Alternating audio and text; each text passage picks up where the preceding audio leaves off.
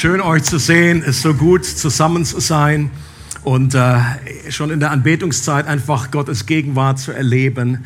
Gott ist ein lebendiger Gott und er möchte zu uns reden, er möchte auch zu dir reden, er möchte auch durch sein Wort jetzt reden zu uns. Letzten Sonntag haben wir mit dieser neuen Predigtserie begonnen die auf dem Leben, dem am sehr spannenden Leben von Josef äh, aus dem Alten Testament basiert. Eine Geschichte, die sich auch die begabtesten Autoren und Filmemacher in Hollywood nicht hätten ausdenken können. Das wahre Leben schreibt einfach die besten Stories. Ich glaube, das hätte da wirklich niemand drauf gekommen. Irgendwie solche Twists und solche Veränderungen und überraschenden Kehrtwenden. Und die Serie heißt Ich bin so Josef, weil sich Josef mit diesen Worten in einem Höhepunkt der Story seinen Brüdern vorstellt. Und sie heißt Ich bin Josef, damit wir daran erinnert werden, dass auch diese Story, die ja schon ein paar Jährchen her ist, etwas mit uns heute zu tun hat. Und dass göttliche Prinzipien kein Verfallsdatum haben. Dass wir etwas lernen können aus dem, auch heute noch. Und wir haben in der letzten Predigt gesehen, dass es viel schlimmer um Jakobs Familie stand als befürchtet. Manchmal wird die so ein bisschen heroisiert. Das ist ja immerhin keine besondere, äh, keine normale, äh, so rum, keine normale äh, 0815 Family, sondern das ist, das ist die, die Ur, die Gründerfamilie des Volkes Israel. Und trotzdem haben wir gesagt, war das alles andere als die Ingels-Familie aus äh, unserer kleinen Farm. Da war die Welt nicht in Ordnung. Bei unserer kleinen Farm war sie in Ordnung. Ich habe letztes Mal mit Schrecken gehört, dass das noch nicht alle kennen. Und es ist äh, gut, du kannst Christ sein und das nicht kennen, das ist äh, möglich, ja, aber nein, kein Problem. Ähm, und von außen sah diese Familie von Jakob alles ganz adrett aus, wohlhabend, war gesegnet, aber unter der Oberfläche, da brodelte es gewaltig. Und irgendwann entlud sich die Lava dieses Hasses, der Bevorzugung, der Selbstverliebtheit, der Eifersucht in einem gewaltigen Familiendrama. Und Josef war dabei alles andere als ein Unschuldslamm. Auch der wird manchmal so dargestellt als, oh, der Josef und der war immer perfekt von Anfang an, einfach unerreichbar. Wir sind da einfach in ganz, ganz guter Gesellschaft, weil er durch seine Brüche in seinem Leben mit dazu beigetragen hat Gleichzeitig haben wir gesehen, dass diese Familie viel geliebter von Gott war, als sie sich das erträumen konnte. Und dass Gott aus ihren Scherben und ihrer Zerbrochenheit etwas zu seiner Ehre geschaffen hat. Und einen Plan verfolgt, der zur Errettung auf ganz unterschiedlichen Ebenen führt. Es gibt ja so eine schöne japanische Kunst, weiß nicht, ob ihr das kennt, wo aus Scherben mit Gold dann einfach diese Scherben wieder zusammengesetzt werden und hinterher etwas entsteht, was schöner ist als vorher. Und ich glaube, ein geniales Bild dafür, was Gott aus Zerbrochenheit machen kann. Und die Josef-Geschichte zeigt uns, dass da, wo die Sünde groß geworden ist, Gottes Gnade noch viel mächtiger geworden ist. Dass Gott auf krummen Wegen gerade schreiben kann dass Gott aus dem größten Minus ein Plus machen und wirklich alle Dinge zum Guten wenden kann.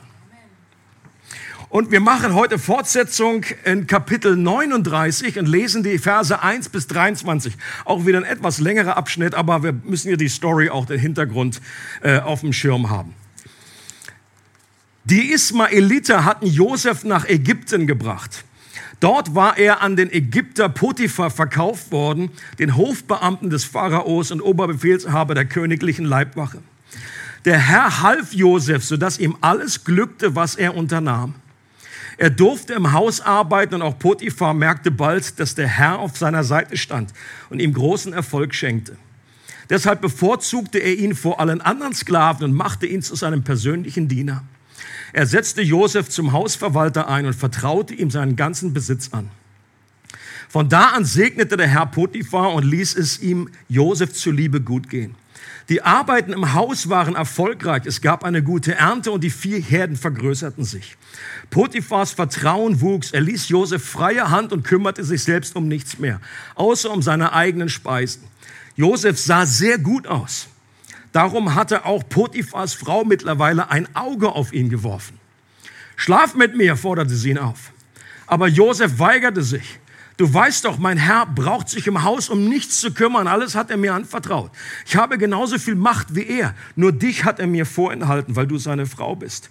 Wie könnte ich da ein so großes Unrecht tun und gegen Gott sündigen? Potiphars Frau ließ nicht locker. Jeden Tag redete sie auf Josef ein, er aber hörte nicht darauf und ließ sich nicht von ihr verführen. Einmal kam Josef ins Haus, um wie gewöhnlich seine Arbeit zu tun. Von den Sklaven war gerade niemand anwesend. Da packte sie ihn am Gewand. Komm mit mir ins Bett, drängte sie. Josef riss sich los, ließ ein Gewand in ihre Hand und floh nach draußen. Potiphas Frau schrie auf, rief nach ihren Dienern und zeigte ihnen Josefs Gewand. Seht, rief sie, mein Mann hat uns einen Hebräer ins Haus gebracht, der jetzt mit uns umspringt, wie er will.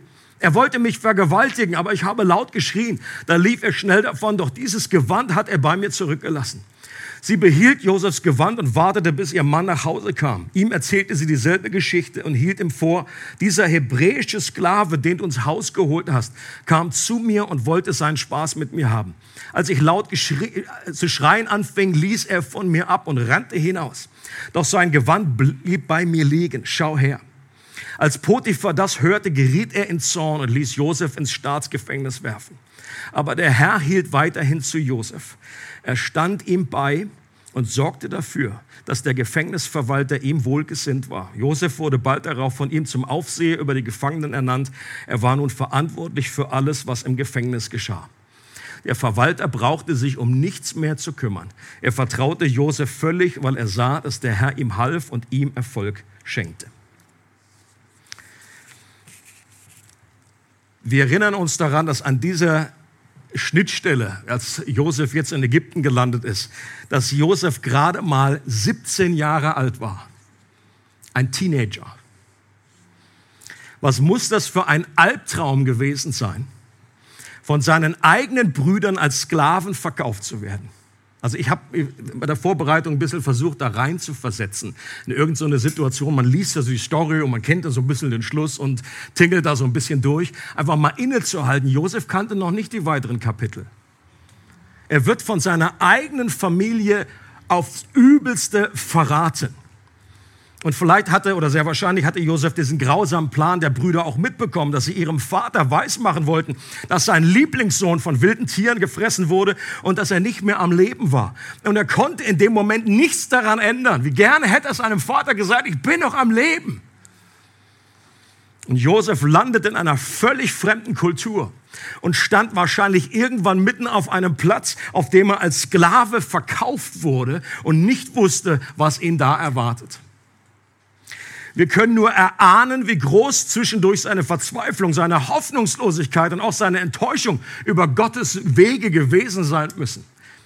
Das war ein unglaublicher Zerbruchsprozess. Und gerade auf diesem Hintergrund betont der Text aber gleich viermal, dass Gott mit ihm war. Und das sticht er fast ins Gesicht, weil man einfach liest und denkt, okay, das passt irgendwie nicht zusammen. Das, was ich jetzt hier lese. Und Gott ist mit ihm. Und dass Gott mit ihm war, konnte er aus den damaligen Umständen aber sehr, sehr schwer ableiten. Wenn man mittendrin steckt in solchen schwierigen Phasen, mitten in solchen Zerbruchsstories, äh, dann ähm, muss man eben auch sehr aufpassen. Ich, ich habe letztes Mal die berühmte Vers Römer 8, 28. Alle Dinge dienen denen zum Besten, die Gott lieben. Und das ist absolute Wahrheit. Ich glaube, bin überzeugt von dieser Aussage. Nur muss man sehr aufpassen, wann man das sagt. Okay? Äh, das nicht als ein Pflästerchen zu benutzen, wenn jemand wirklich durch ein tiefes Trauma geht, jemand hat sein Kind verloren oder gerade eine Scheidung hinter sich, dann einfach finde ich manchmal äh, sehr, sehr unpassend, wenn ein Christ jetzt einfach mit irgendwelchen Wahrheiten kommt und den Leute um die Ohren haut. Du weißt du, die alle Dinge wirken zum Guten. Jetzt reiß dich mal zusammen. Dann kann Liebe auch unwahrscheinlich schmerzhaft sein und einfach so eine Watsche sein. Und da müssen wir viel Weisheit haben an dieser Stelle.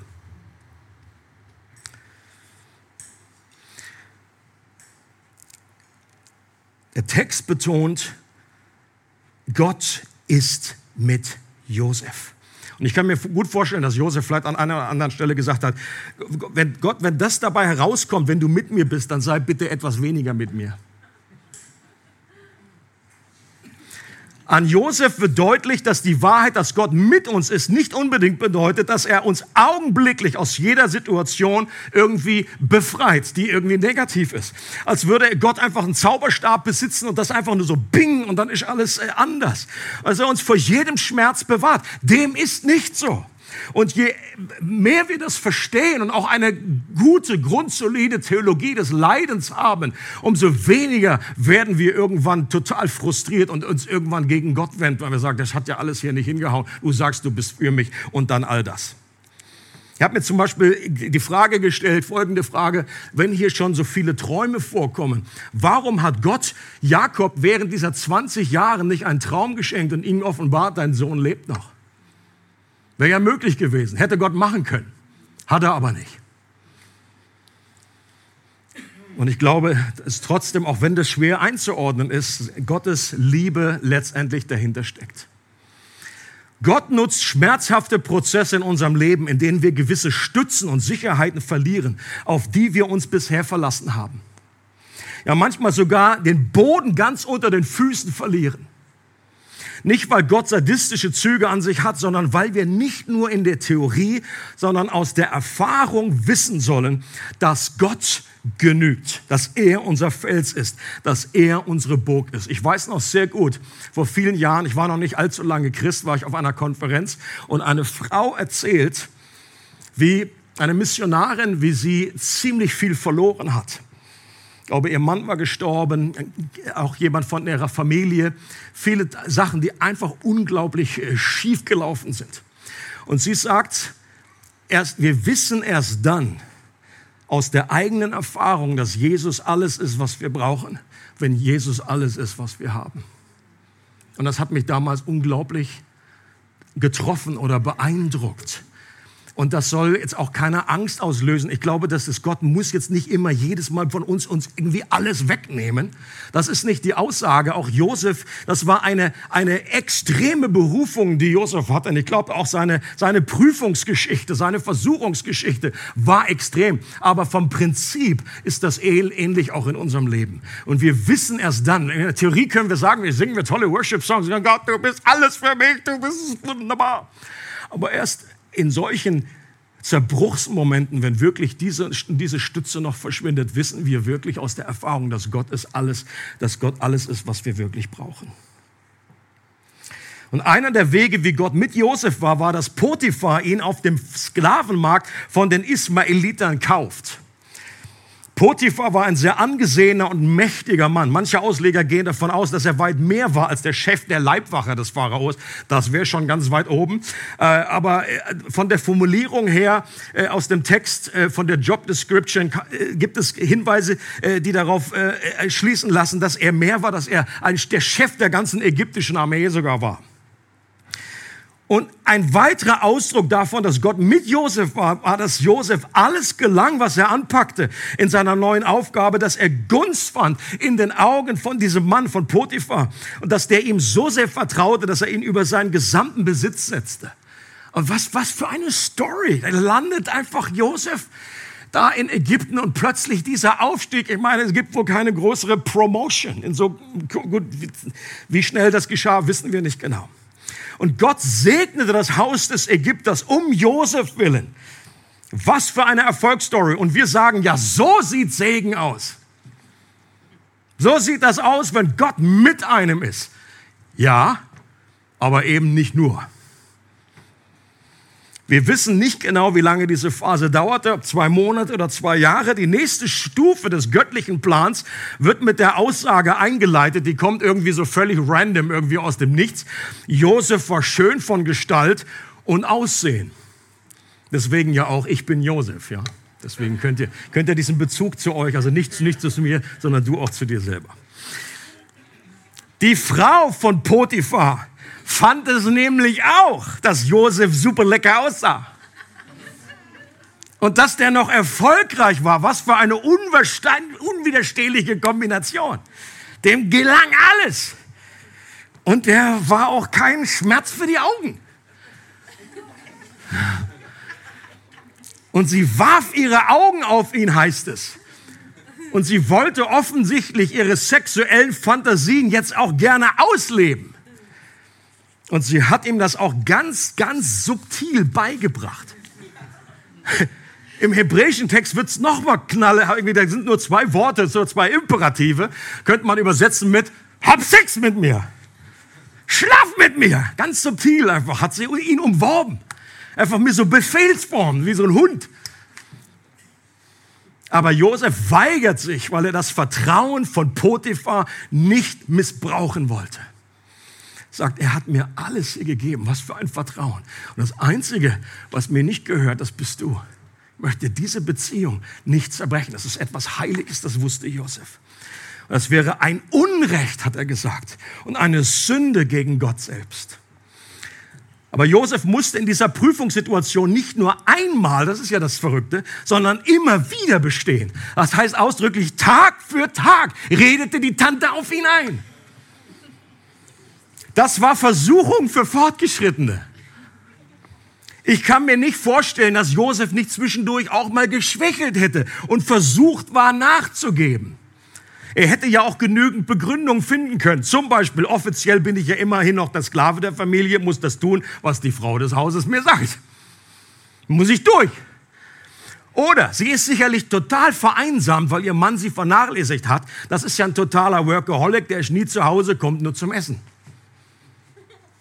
Oder bei all dem, was ich durchgemacht habe in letzter Zeit, diesen fiesen Verrat der Brüder, dass ich hier in scheiße Ägypten gelandet bin und Gott das alles zugelassen hat, da habe ich mir doch etwas Zuwendung verdient. So ein bisschen Kuscheln ist drin. Warum soll ich Gott gegenüber treu sein, wo er, war er mir gegenüber immer treu?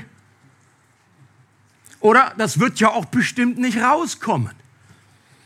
Aber Josef bleibt bei seinem Nein und dann kommt eines Tages der Höhepunkt der Versuchung, als keiner der Diener in der Nähe war. Vielleicht hat sie die selber alle weggeschickt zum Aldi, dass sie noch aufdringlicher wird und ihn bei seinem Gewand packt und sagt, schlaf mit mir!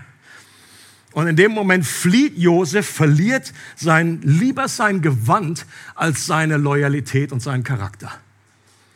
Aber jetzt ist Josef schon wieder ein Gewand los, zum zweiten Mal. Irgendwie so ein Muster. Doch worin hätte das große Unrecht denn bestanden? Ist ja die Frage, die wir uns ehrlich stellen dürfen. In dem Fall ist es eigentlich eher noch klar für uns. In dem Fall wäre es Ehebruch gewesen, diesen Bund zwischen zwei Menschen, die sich einander versprochen haben, zu verletzen. Das ist ja heute für viele kaum mehr ein Hindernis ähm, in der normalen Gesellschaft. Ja, man hat einfach ja, Affären auch zwischen Verheirateten. Scheint nicht mehr unbedingt das zu sein, was Leute abschreckt. So, wenn die raus will, wenn Scheint ja nicht so zu laufen da. Bei Christen ist der moralische Kompass an der Stelle ja meist noch intakt. Das macht man nicht. Das ist Unrecht. Auch wenn das nicht bedeutet, dass es nicht auch unter Christen geschehen kann. Aber was, wenn die Frau jetzt gar nicht verheiratet gewesen wäre? Wenn es kein Fall von Ehebruch ist, ist es dann okay? wenn das ein Angebot in gegenseitigem Einverständnis wäre. Und ganz ehrlich, in der Gesellschaft, in der wir leben, ich meine, es ist ja jetzt auch nicht seit neuestem so, sondern das war damals schon so, als ich noch jung und wie Josef auch so. Lang ist es her. Als ich, zum, als ich zum Glauben gekommen bin und im ersten Gespräch mit den ersten Christen da irgendwie hatte und die mir dann irgendwie erzählt haben, ja, wir, wir, haben, wir schlafen jetzt auch nicht zusammen, es war so ein befreundetes Pärchen, wir schlafen jetzt nicht mehr zusammen, wir warten jetzt auf die Ehe und ich wollte einfach nur zu sagen, Alter, aus welcher Zeit seid ihr gefallen? Von welchem Universum? Ich habe immer gesucht, ob die irgendwelche, irgendwelche Alien, äh, irgendwie Antennen haben oder so. Das war so weit von meiner Realität. Ich dachte, das gibt's doch überhaupt nicht. Dass man diese Frage heutzutage überhaupt stellt, ist das Unrecht? Darf man das? Das ist für viele ein Hinweis darauf, dass man total aus der Zeit gefallen ist und einen gewaltigen Sprung in der Schüssel hat. Es ist allerdings auch zu erwarten, dass Menschen, die nicht an Gott glauben, sich auch nicht an seinen Werten orientieren. Das sollte ja nicht überraschen. Was mich inzwischen mehr überrascht, ist, dass sich viele Christen an der Stelle bei diesem Thema auch nicht mehr besonders einig sind. Und dass es eine riesen Bandbreite gibt von absolutes No-Go zu hin zu, ja, ist jetzt nicht so schlimm, so, ah, ist überhaupt kein Problem. Was mir persönlich hilft, ist ein Abschnitt im ersten Korintherbrief, wo Paulus auch etwas über das Fliehen sagt. Also, und ich kann mir gut vorstellen, dass wenn Paulus das geschrieben hat, dass er auch einen Josef in seinen äh, innerlichen Hirnwindungen irgendwie hatte, dieses Bild. Der einfach flieht, flieht. Und wie Josef flieht, nimmt Ausreiß. Und äh, 1. Korinther, Kapitel 6, Verse 16 bis 20, wir lesen mal das zusammen. Da sagt Paulus zu den Korinthern, die übrigens in einer sehr ähnlich, ähnlich äh, sexgeschwängerten Gesellschaft lebten wie wir heute. Also wir denken ja manchmal, oh so, boah, es ist alles so schlimm heute. Leute, Korinth damals, das war absolut, das war eine Hafenstadt, da ging es richtig drüber und drunter. Dieser Ausdruck, ein korinthisches Mädchen, da wusste jeder, was, was gemeint ist. Das war in den Sprichworten damals abgebildet. Und, äh, und mitten aus, diesem, aus dieser äh, Gesellschaft sind Menschen, ist eine Gemeinde entstanden. Paulus hat die selbst gegründet. Und dann sagt Paulus zu denen, überlegt doch einmal, Wer sich mit einer Prostituierten einlässt, wird mit ihr eins. Sein Körper verbindet sich mit ihrem Körper. Es heißt hier in der Schrift, die zwei werden ein Leib sein. Wer sich hingegen mit dem Herrn verbindet, wird eins mit ihm. Sein Geist verbindet sich mit dem Geist des Herrn. Lasst euch unter keinen Umständen zu sexueller Unmoral verleiten. Hier steht wörtlich, flieht die Unzucht. Flieht. Habt ihr denn vergessen, dass euer Körper ein Tempel des Heiligen Geistes ist? Der Geist, den Gott euch gegeben hat, wohnt in euch und ihr gehört nicht mehr euch selbst. Gott hat euch als sein Eigentum erworben. Denkt an den Preis, den er dafür gezahlt hat. Darum gebt mit eurem Körper so um, dass es Gott Ehre macht. Was war denn damals in der Gemeinde, die Paulus selbst gegründet hatte, das Problem? Die damalige Sicht der Menschen in der griechischen Kultur war sehr leibesfeindlich. Der menschliche Körper wurde als Hülle gesehen, in der man gefangen ist und die deshalb schlecht oder böse ist. Die Seele dagegen ist gut und ewig. Das war die typische äh, Vorstellung des, äh, im, im damaligen griechischen Philosophie. Und diese Sicht führte zwei, zu zwei unterschiedlichen Extremen. Einer übertriebenen Askese, es wurde gesagt, Sexualität wurde selbst innerhalb der Ehe als etwas Schmutziges angesehen. Äh, unverheiratet zu bleiben galt als Heiliger. Das ist übrigens auch, warum Paulus das an dieser Stelle dann aufgreift und sagt, nee, es ist okay zu heiraten. Und auf der anderen Seite einer übertriebenen Freizügigkeit, die davon ausging, dass Sex ein ganz normales Bedürfnis ist, wie das Essen, und dass es kein Problem ist, sich durch verschiedene Küchen mal durchzuprobieren und verschiedene Geschmäcker auszuprobieren. Eine Freiheit, die vor allem aber nur für Männer galt. Obwohl die Menschen, an die Paulus schreibt, ja zum Glauben gekommen waren, hatten sich ihre grundsätzlichen Prägungen in diesem Bereich noch kaum verändert. Und Paulus behauptet, die christliche Sicht bezogen auf Sexualität ist weder eine übertriebene Askese, hat nichts mit einer Leibfeindlichkeit zu tun, und ist aber auch nicht eine übertriebene Freizügigkeit, sondern eine dritte, komplett neue Position.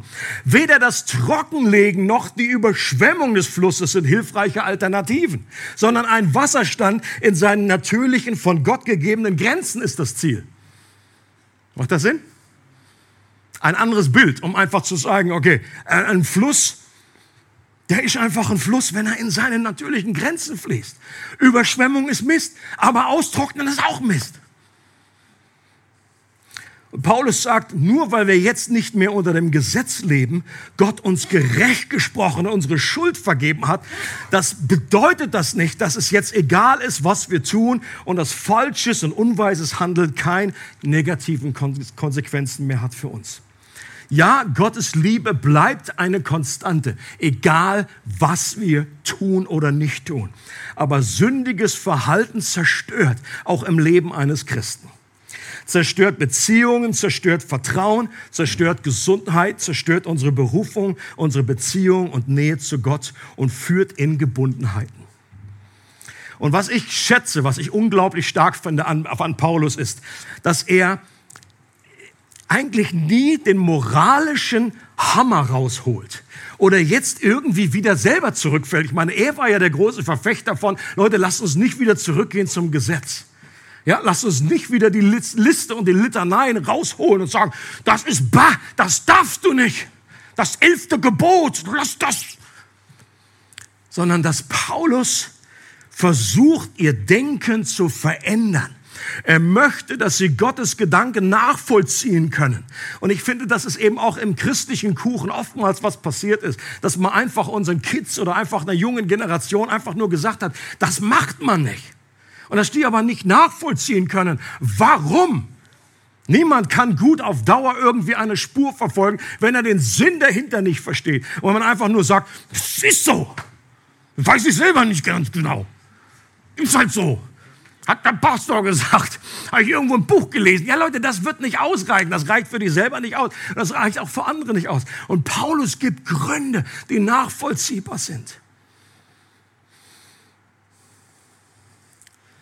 Und er sagt ihnen, dass Sex nicht auf derselben Stufe steht wie Essen.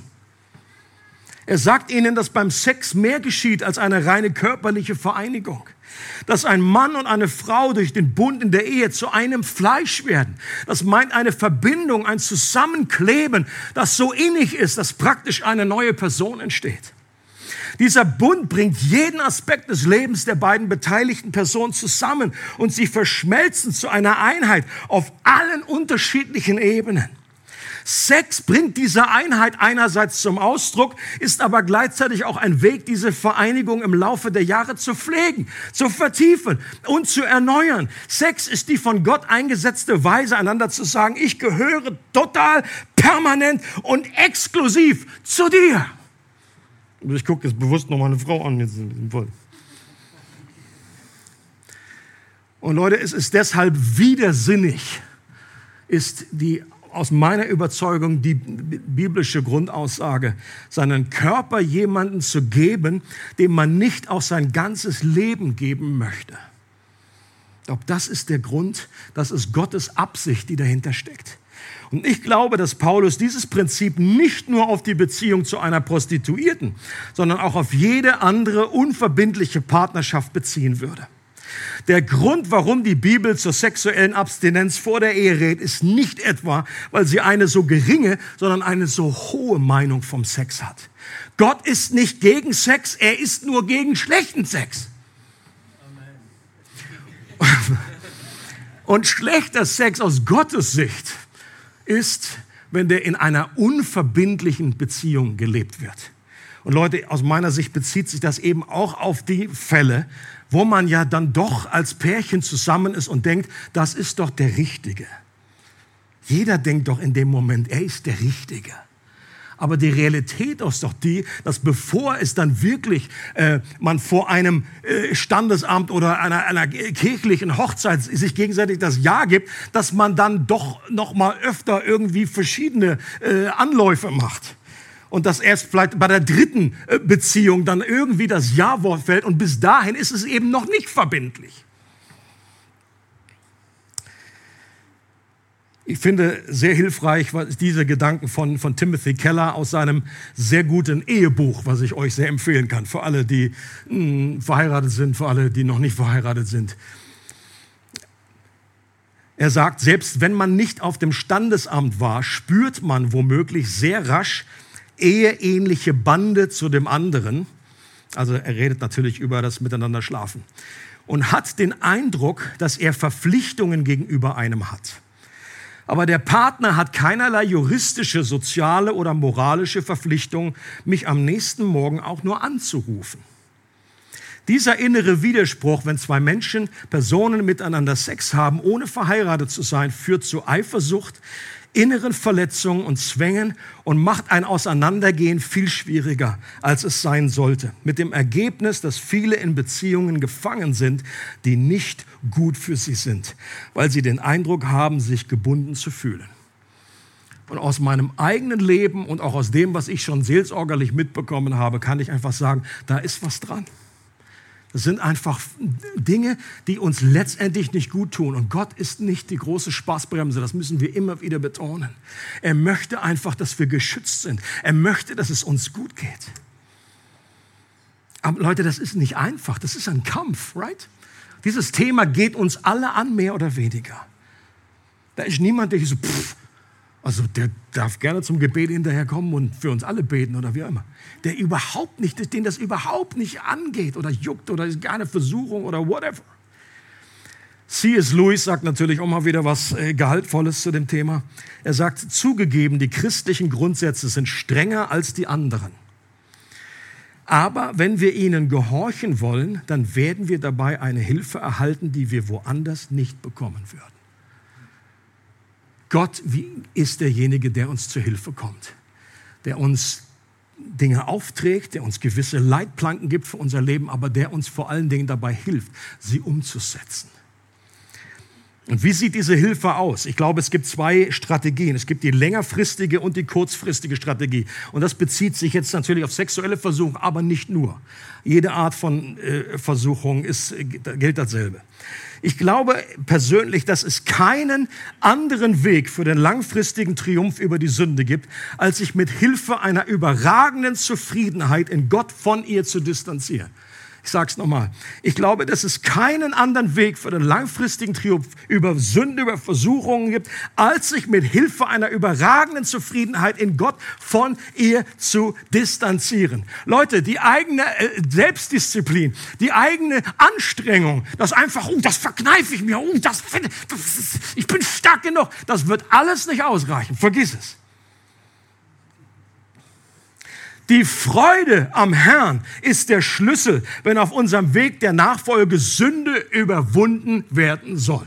Und deswegen bin ich so heiß darauf und ist das so wichtig, dieses Thema immer wieder zu betonen. Die Freude an Gott ist nicht eine Nebensächlichkeit, sondern sie wird uns stark machen, stabil machen. Sie müssen, wird Versuchung aus unseren Mündern herausnehmen.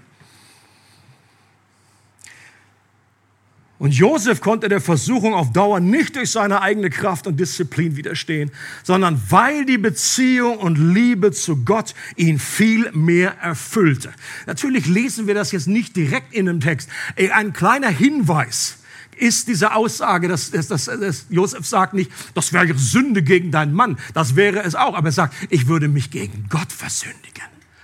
Josef schaut nicht nach innen und versucht jetzt irgendwie Disziplin da irgendwie vor sich aus den Rippen zu, sondern er schaut nach außen und er sieht einen Gott, der für ihn ist, der mit ihm ist, der ihn jetzt wahrscheinlich so viel wieder äh, geschenkt hat und, und, und wieder erstattet hat, nachdem ihm so viel weggebrochen war. Und jetzt hat, hat Josef, bin ich mir sicher, eine ganz, ganz neue Nähe zu diesem Gott, die er vorher überhaupt nicht gehabt hat in dieser neuen Umgebung, weil Gott eigentlich der Einzige war, der jetzt seine Stütze war, hat er diesen Gott genossen, geliebt. Und diese Beziehung, die wollte er kein, keines, äh, auf jeden Fall nicht aufs Spiel setzen. Und Leute, wir wissen heute noch viel, viel mehr, als Josef damals wusste. Wir wissen, was Jesus für uns getan hat wie einen Preis bezahlt hat, wie Paulus sagt, ehrt Gott mit eurem Leibe. Wisst ihr denn nicht, dass ihr der Tempel des Heiligen Geistes seid? Das ist die Evangeliumsmotivation und nicht eine Motivation durch das Gesetz. Sag mal, geht, sag ich noch. Wisst ihr denn nicht, und Leute, es ist ein Riesenunterschied. Viele Christen sind immer noch so im Alten Testament äh, äh, verortet irgendwie, gefangen, dass wir sie nur dran denken, darf ich das, ist das zu weit, darf ich das noch? Und es geht irgendwie nur darum, um Gesetze zu übertreten. Aber es geht im neuen Bund nicht darum, ein Gesetz zu übertreten, sondern um einen Gott, der dich liebt, zu betrüben. Riesenunterschied. Und wenn du diesen Gott, seine Liebe geschmeckt hast, wenn du weißt, wie gut er ist, was er für dich getan hat, wie er besorgt ist um dich, dass er nur das Beste will für dich, dann wirst du in solchen Versuchungen anders umgehen können.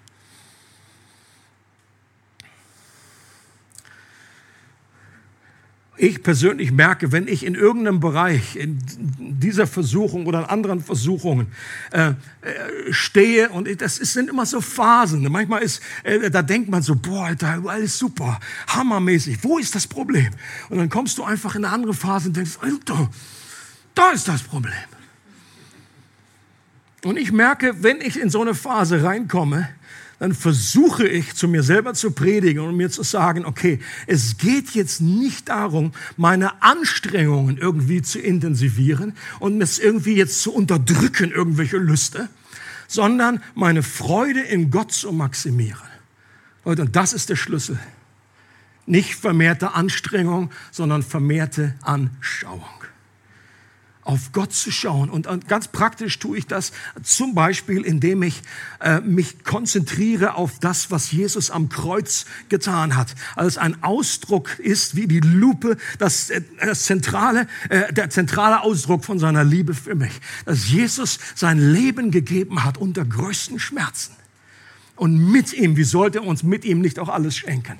Und das, wenn diese Liebe einfach mein Herz neu erreicht, dann bin ich neu gewappnet gegen Versuchung. Und ich sage nicht, dass das easy ist. Das ist oftmals sind es das Kämpfe, es ist ein Kampf, aber es ist ein guter Kampf.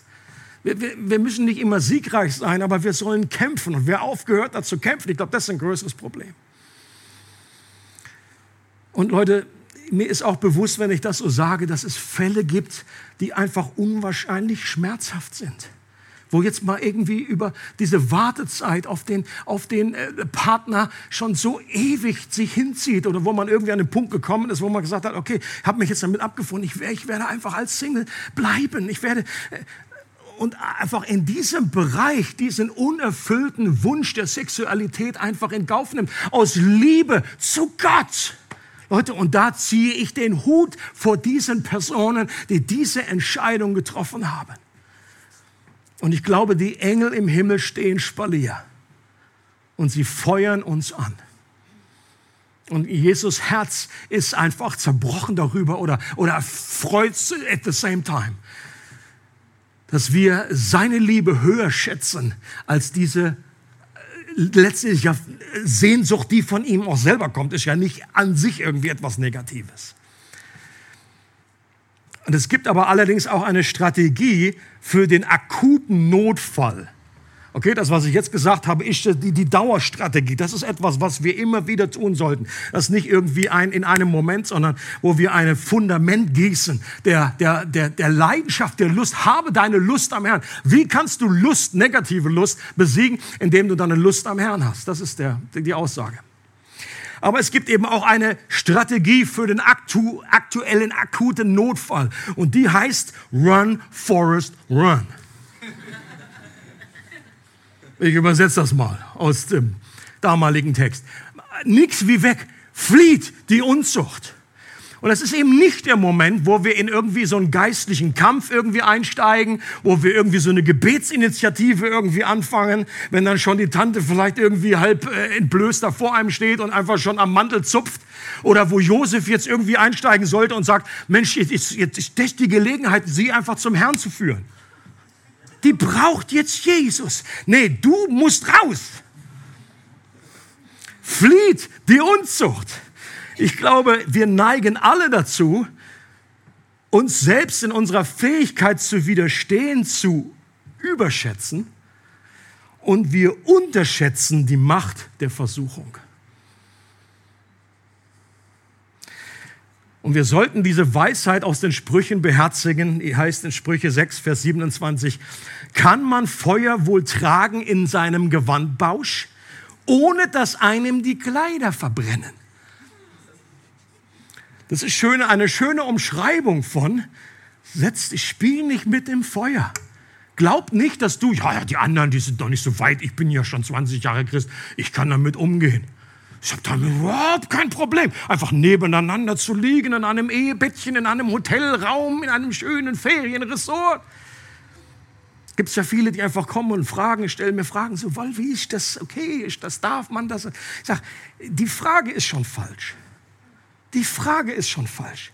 Weil die Frage in diese Richtung zieht, wie, wie weit kann ich gehen, wie weit kann ich mich der Klippe nahen und das ist noch irgendwie okay.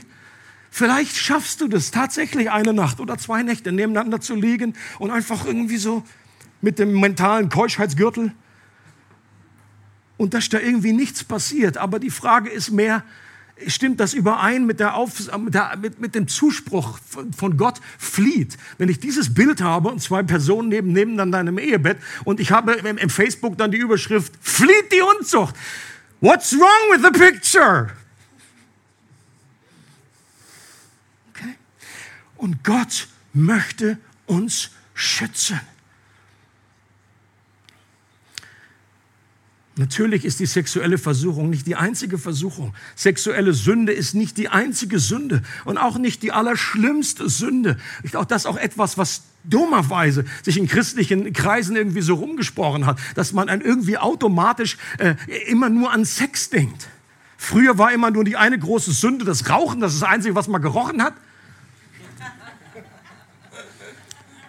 Und ansonsten ist, da hat man manchmal den Eindruck, boah, Alter, ja, wird, Stolz und Habgier, über das die Bibel eigentlich viel mehr noch redet und wo immer viel mehr Warnungen noch kommen.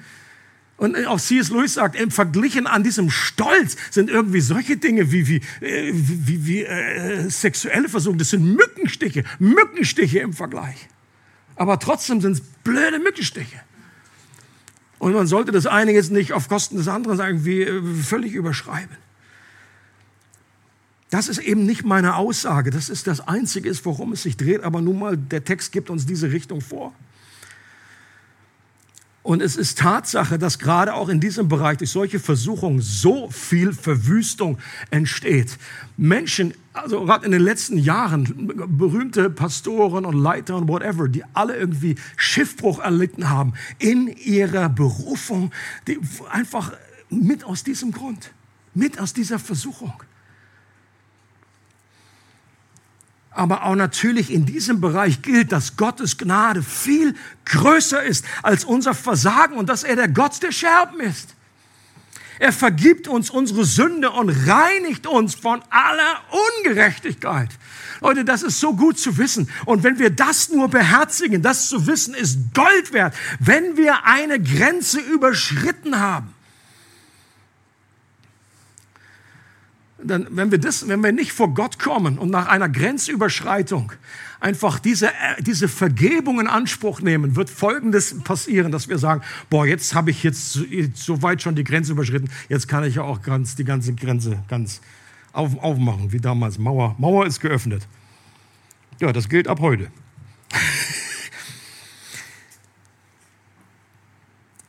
Und das ist nicht das, worum es geht.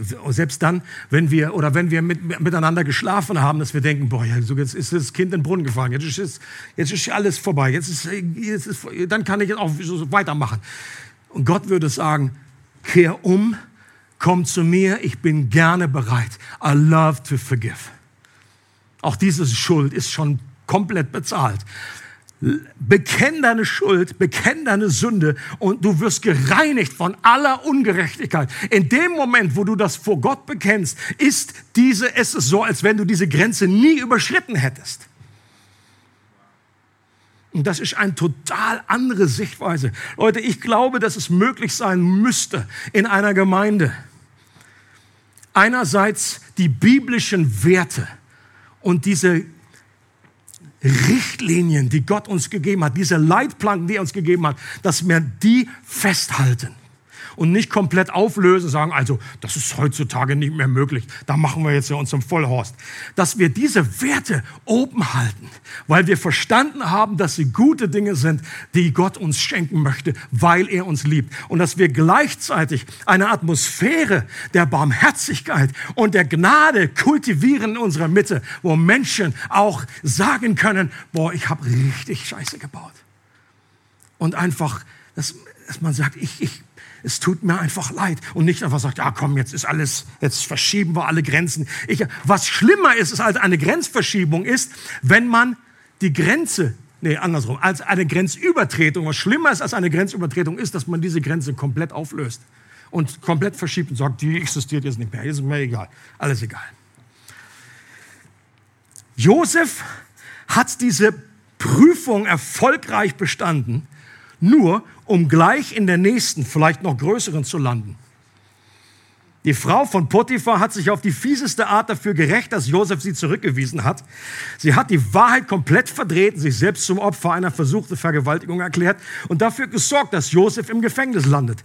Der Text interessanterweise lässt bewusst offen, auf wen Potiphar zornig war. Das heißt einfach nur, er war zornig, als er das gehört hatte. Viele Ausleger sind sich darin einig, dass Potiphar seiner Frau äh, ihre Story nicht ganz abkaufte.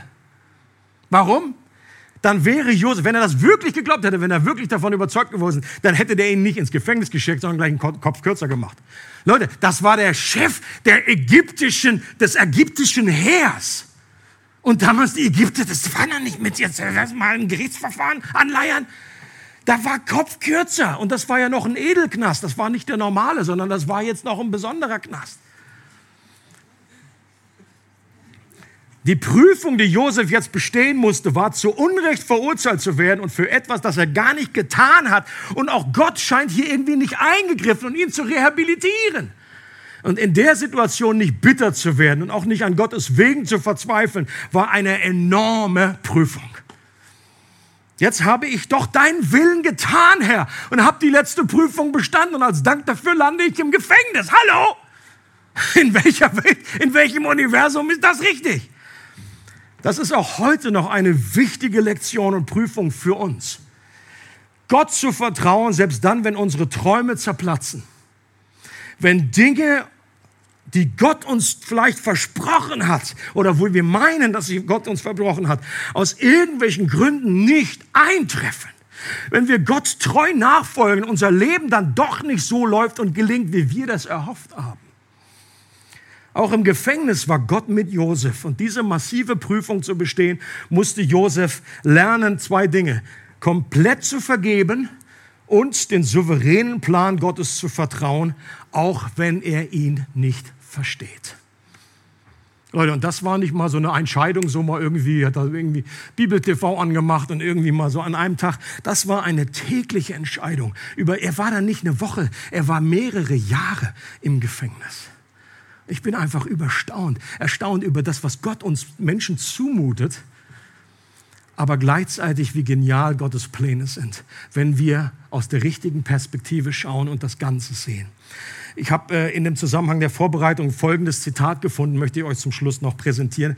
Ich weiß leider nicht mehr, von wem es ist, sonst setzt einfach meinen Namen drunter. Und es goes like this. Die wichtigste Frage für uns Menschen ist nicht, wie Gott Teil unserer Geschichte, sondern wie unser Leben Teil seiner Geschichte wird. Die wichtigste Frage für uns Menschen ist nicht, wie Gott Teil unserer Geschichte, sondern wie unser Leben Teil seiner Geschichte wird. Das ist, glaube ich, diese Perspektivverschiebung, die ist zentral und wichtig. Weil wenn wir nur äh, das Erste irgendwie sehen, Gott, du musst doch in meinem Leben, dann werden wir immer Dinge irgendwie nicht zusammenbringen, weil Gott einfach dann nicht so äh, sich bewegt, wie wir das gerne hätten. Aber wenn wir verstehen, nein, unser Leben ist Teil von einer größeren Geschichte, die sich irgendwann erst auflöst und vielleicht auch in der Ewigkeit erst auflöst, dann werden wir von davor bewahrt werden, dass wir Anstoß nehmen an Jesus. Es freut uns, dass du heute zugehört hast. Für weitere Predigten, Informationen und Events besuche unsere Gemeindewebseite www.regiogemeinde.ch.